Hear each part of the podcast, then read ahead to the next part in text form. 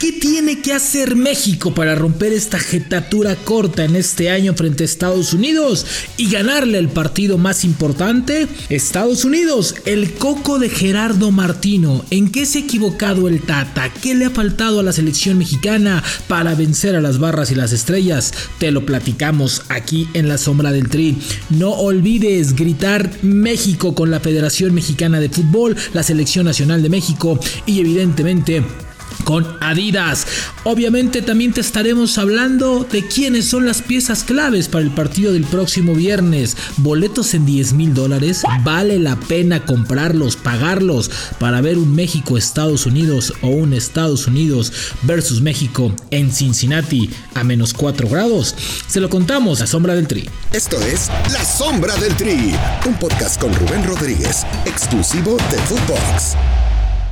Hola, ¿cómo están? Qué gusto saludarles. No olvides darle play en cualquier plataforma. Y viene un partido bien importante, ¿no? México, Estados Unidos, el partido del morbo de la zona, los dos gigantes de la, de, la zona, los que más varo tienen, los que tienen mejores ligas, los que más invierten, etcétera, etcétera. Lo que sí es que sus dos ligas no figuran dentro de las mejores del mundo, ¿no? Pero bueno, eso ya será harina de otro costal y creo que por eso también repercute en el fútbol de la zona que crece con dos pasitos hacia adelante, uno hacia atrás, dos hacia adelante, uno hacia atrás. Pero bueno, te lo vamos a platicar porque viene una fecha FIFA importante porque también los equipos se van a relajar. Hoy no hay tres partidos en esta cita mundialista, solamente hay dos y mientras en Europa también se están acomodando algunas cosas donde finalmente habrá otros invitados a la Copa del Mundo de Qatar. Y bueno, pues evidentemente que por cierto, ella casi prácticamente estamos a un año de la Copa del Mundo. Va a arrancar me parece que el 17, 18, 14 de noviembre, por ahí así. Entonces ya estamos a nada, ¿eh? estamos a prácticamente un año de eh, que se corre el primer silbatazo o que se pite eh, el primer partido de la Copa del Mundo de Qatar 2022 con tantos problemas. Pero bueno, México-Estados Unidos. A ver, una, una, rivalidad de zona donde antes se goleaba, donde antes eh, se imponían condiciones, se llegó a meter más de 7 goles en un partido, México navegaba, era un día de campo, iban de shopping y se concentraban, en fin, era un desmadre, ¿por qué? Porque Estados Unidos no tenía una selección fuerte, una selección que impusiera el cuadro mexicano. Después de ahí se compuso las cosas, pero tum, pum, vale, güey. Que nos dan el partido de la vida de Estados Unidos y en una Copa del Mundo eliminan a México y Estados Unidos logra llegar a un quinto partido antes que México.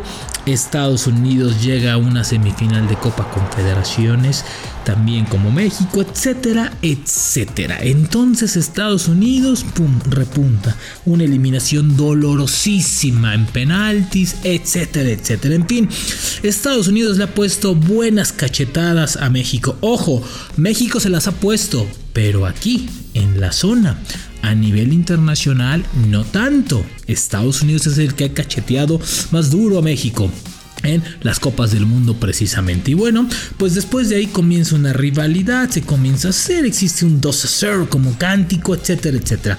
La realidad que en este momento México y Estados Unidos siempre será un partido que hay que ver cómo llegan las dos elecciones, como lleguen los técnicos, con quien sea, en donde sea. ¿Por qué? Porque creo que a diferencia de los últimos años, esta rivalidad llega en un punto muy importante, donde las dos selecciones tienen jugadores competitivos, tienen jugadores en Europa, los dos equipos tienen necesidades de ganar. Están apuntando a un proceso mundialista importante. Estados Unidos con un proyecto más sólido de jóvenes, ¿no? Sacando jóvenes y jóvenes para poder llegar al Mundial del 2026 con eh, un mundial más estable. Recuerden que va a ser sede, ¿no? Y México pues es invitado a participar de esta, de esta gran fiesta del, de la Copa del Mundo dentro de cinco años. Pero bueno, México y Estados Unidos. Ay, ay, ay. A ver. Los dos últimos partidos, Estados Unidos venció a México la final de la Nations League o Nation Cup o esta madre que de repente se inventan. Y después en la Copa Oro. Ay, ay, ay. Dolieron, sí, dolieron.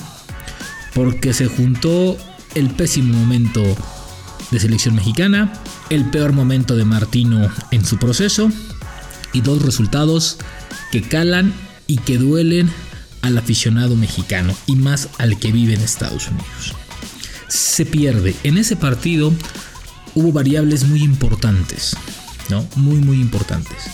que es que Estados Unidos te ganó igual que siempre, te jugó igual que siempre, te esperó, te atacó, te contragolpeó, te quitó la pelota, aprovechó la pelota parada y te metió dos goles. Y así va a ser en Cincinnati, ¿eh? Así va a ser en Cincinnati. Sí, menos 4 grados, donde México ya se tomó sus mejoralitos y toda esta parte, ya lleva este, su reducción bien puesto y todo esto. Sí, sí, sí, ya hicieron trabajo de hiperbárica, lo que tú quieras. Pero van a ser a menos 4 grados. Bueno, ¿Qué tiene que hacer México para vencer a Estados Unidos? Imagínense nada más en qué punto estamos de esta rivalidad. ¿Qué tiene que hacer México para Estados Unidos? Para vencer a Estados Unidos. Bueno, ¿por qué? Porque Estados Unidos ya sabemos que va a ser igual, ¿no? Te va a esperar, va a posar al contragolpe, a la velocidad, a quitarte la pelota, a, la velocidad de, su medio campo, ¿no? a su fortaleza de las bandas y después a ver qué se encuentran. Pero así va a ser Estados Unidos. ¿Qué tiene que hacer México que no hizo en los últimos partidos? Bueno, primeramente tiene que ser mucho más inteligente, mucho más perseverante y sobre todo contundente. Esa es la principal virtud. En los dos últimos enfrentamientos México ha tenido opciones de gol antes que Estados Unidos y las desaprovecharon. Falló Funes Mori, falló Henry Martín, falló en su momento eh, este Chucky Lozano, que en ese momento estaba de delantero, etcétera, etcétera. En fin, todos los que tú quieras. Ha fallado Estados Unidos. Hoy México llega con un mejor equipo, si es cierto, ¿no? Entonces, tiene que ser contundente. Y la otra parte que es fundamental, no cometer desatenciones abajo, porque abajo es la parte más débil de la selección mexicana. Es decir, que la defensa esté concentrada. Si saben que te van a meter centros con la gente alta, cuidar la pelota parada. Atención a la marca. Atención a la marca. De repente, cuando marcan por zona, se desajustan y se hace un desmadre ahí en la mitad eh, del área y de repente se pierden las marcas. Y si vas a marcar de manera individual a ciertos jugadores, pues que sean los correctos, que vayan bien por arriba. México tiene jugadores que van bien por arriba. Moreno es uno de ellos. ¿No? Araujo es otro de ellos, Luis Romo es otro de ellos, ¿no? Entonces, la gente alta, la gente de experiencia, el propio Raúl Jiménez, ¿por qué no pensar que Funes Mori también te puede sacar un centro, ¿no? Eso es a balón parado. Y la otra, el contragolpe, cuidar la pelota, cuidar el pase, tener la pelota en los pies, asegurar la pelota ser más inteligentes que Estados Unidos. Vas a estar presionado, si no se te van a calentar los pies con la temperatura también. Entonces, México tiene que apostar a ello, a ser inteligente y contundente. Con que sean eso, yo les aseguro que México puede sorprender a Estados Unidos y llevarse los tres puntos y regresar prácticamente de esta gira de dos partidos con el boleto a la Copa del Mundo. Ahora, ¿De quién se debe de esperar más? Evidentemente de Rogelio Funes Mori y de Raúl Jiménez, que creo que son dos de los delanteros que va a utilizar en este proceso o, para estos partidos y que son la clave, ¿sí? Porque hoy puedes tener llegada, pero tienes que aprovecharla. Y sobre todo Raúl Jiménez, que no han dado tan pino en selección últimamente. Pero si aprovecha estos detallitos, el gol está cantado. Ahora, tanto Chucky Lozano, pero principalmente el Tecatito Corona tiene que ser más desequilibrante. También una de las funciones para defender es el atacar, y creo que él estando arriba lo puede hacer de maravilla. Entonces si Tecate es el jugador desequilibrante que no ha sido en los últimos dos meses, pues podría aparecer en esta ocasión y darle un triunfo importante a su selección. Como llegando a línea final, quitando la pelota, haciendo que los laterales de Estados Unidos estén más preocupados por no subir por los contragolpes del Tecatito que por atacar a México. Eso es fundamental. Y Martino creo que debe de tener algo muy importante en la cabeza.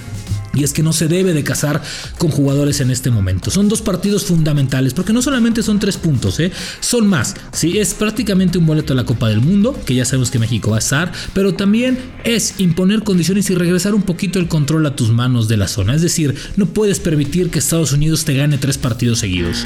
Martino no puede permitir que México le gane tres partidos seguidos. Martino tiene que ser más inteligente y aprovechar el momento de ciertos jugadores. Si no, si no importa que estés en Europa, ¿eh? Como antes, que se jugaba por estar en Europa, no. Martino tiene que saber que si Gallardo no está bien, buscar unas soluciones al lateral. Que si el Chaca defiende mal, también una solución para ahí. Que si el medio campo no me da por el dinamismo, bueno, pues ver si Charlie Rodríguez puede cargar este peso ayudarlo. Si Herrera está perdido, ayudarlo a despertar o mandarlo a la banca también y decirle en este momento no estás. ¿sí? Y obviamente si el Tecatito no está, ¿por qué no pensar en que Orbelín te puede comandar un partido como estos porque anda en extraordinario nivel? Es decir, Martino no se debe de casar con los nombres, no se debe de casar con la primera lista que tiene. Tiene más variables y ojo, que ha dejado a jugadores fuera de esta lista que para mí tendrían que estar. Entonces creo que esos tres puntitos son los que te van a llevar. Si las figuras hacen su chamba, si Martino pone a las personas que realmente te están rindiendo en este momento, que traen momento, que traen fútbol, que traen ritmo, creo que el partido puede estar cargado para México. Pero si Martino comienza a vencerle el corazón, la camaradería, el que es que este me da esto, a ver, México no está para defenderse, México está para imponer condiciones en cualquier cancha de CONCACAF. Entonces, México tiene que salir a ganar, no a esperar. Y Estados Unidos sabe de eso. Entonces tienes que ser más inteligente que tu rival. Reitero y con esto cierro. Estados Unidos no le puede ganar a México tres partidos seguidos, con copia para la selección mexicana, con copia para el Tata Martino. Ojo, que si el mexicano y el paisano va a pagar casi 10 mil dólares por un boleto en la repesca, perdón, en la reventa, en la repesca ando pensando en el mediocre mexicano, en la reventa, sí, que valga la pena que se comprometan a que ese mexicano que está tal vez gastando los ahorros del año, ¿sí? sirvan para algo, que les dé compromiso. Hoy es cuando se va a ver quién está comprometido o no con la selección. Y que no me salgan con que un partido más, no. No es un partido más, no nos hagamos güeyes. México-Estados Unidos no es un partido más y es un partido que Martino no puede perder simplemente porque es Estados Unidos y segundo porque es el técnico de la selección mexicana y tres derrotas frente a Estados Unidos en un año. Híjole, te tambalean porque te tambalean. Pero bueno, y hablando de la selección mexicana y dejando un poquito para que las cosas se nos enfríen, yo los quiero invitar porque, ¿qué creen? Grita México con Adidas, con la Selección Nacional de México y con la Federación Mexicana de Fútbol. ¿Cómo es esto? Grita gol con ellos. Y en Footbox te estamos invitando a que nos envíes un gol, a que nos invites una narración, a que nos envíes una narración de tu mejor gol ¿eh? de selección nacional de México, por supuesto. ¿Y cómo? Envíanos una grabación donde esté tu mejor narración de un gol de la selección nacional de México. El archivo deberá ser enviado por vía electrónica al correo que te voy a dar en la siguiente manera. Hola arroba footbox.com. Apúntalo. Hola arroba foodbox.com. El formato tiene que ser MP3. En ese mismo correo debes incluir tu nombre completo y una eh, foto por los dos lados de tu credencial INE. Y lo más importante, la autorización para que nosotros en Foodbox podamos usar con fines comerciales dentro de nuestra plataforma y presentarlo así, sí, tu narración. Tienes hasta el 31 de octubre a las 11.55. Así de que ya lo sabes, grita México con Adidas. Ahora, ¿qué te vas a llevar? El primer lugar, y en el podcast de la sombra del tri vamos a hacer los oficiales, los, los premios, te vas a llevar, primer lugar, un jersey de la selección nacional de México. El segundo es un jacket oficial de la selección nacional de México que está chulo, hermoso. Y el tercer lugar, un balón Adidas, obviamente de nuestro patrocinador y de la marca favorita en deportes que es la marca Adidas. Así de que no olvides, grita México con Adidas, con la Selección Nacional de México y con la Federación Mexicana de Fútbol. Y bueno, vamos a cerrarlo con la anécdota. Precisamente en un partido México-Estados Unidos estábamos en Columbus donde hacía mucho frío, eran las primeras coberturas. Y en Columbus después de cierta hora, literal, todo se cierra, todo se apaga, todo va. Creo que además era domingo, entonces allá cierran los domingos súper temprano todo. Toda la prensa mexicana se estaba muriendo de hambre. Solamente había un lugar, ¿no? Para comer a esas horas. Se llama White Castle. No sé si algunas veces lo han visto. Son unas mini hamburguesitas que vendían hace mucho tiempo. Toda la prensa mexicana, toda la prensa mexicana, hasta el güero Gurbitz, que por cierto ya llegó a Mother Soccer, al cual le mandamos un abrazo. Lo vamos a invitar pronto para que platique algo de esto, de lo que le hemos platicado. Eh, el señor Mauricio May, este, el Warrior, todos, todos, todos, todos, todos, todos. Creo que hasta el señor André Marina andaba por allá. Bueno, todo el mundo terminó cenando comiendo hamburguesas. Al otro día en el entrenamiento, si se pararon 4 o 5 al entrenamiento, fue mucho. Pregunten por qué. A un servidor y a muchos, las hamburguesas no, bueno. Literal, dormimos en el baño. Diarrea, vómito y demás. Cuidado en donde coman, cuidado en donde coman, porque pasarte una cobertura en el baño no está padre, no está chido. Así de que Fíjense que con qué hamburguesas coman hoy hay un montón de variedad, entonces hoy no creo que tengan problemas ahí en Cincinnati los que están allá haciendo la chamba de la cobertura de la selección. Pues así está el tema, entre agarrar la taza y cubrir a México, pues ya te llevas todo. Pero bueno, les mandamos un abrazo, muchas gracias. Este fue el episodio 30. Eh, esta semana tendremos dos episodios más. Habremos uno eh, previo al Estado de México, Estados Unidos y uno post. Así que hay que estar pendientes porque este partido, se los digo, no es solo un partido. No son solo tres puntos. Es un México-Estados Unidos y Martino lo debe de saber desde ya. No puede permitir que México pierda tres partidos seguidos frente a Estados Unidos. Nos vemos la siguiente. Sombra del tri con Rubén Rodríguez, podcast exclusivo de Footbox.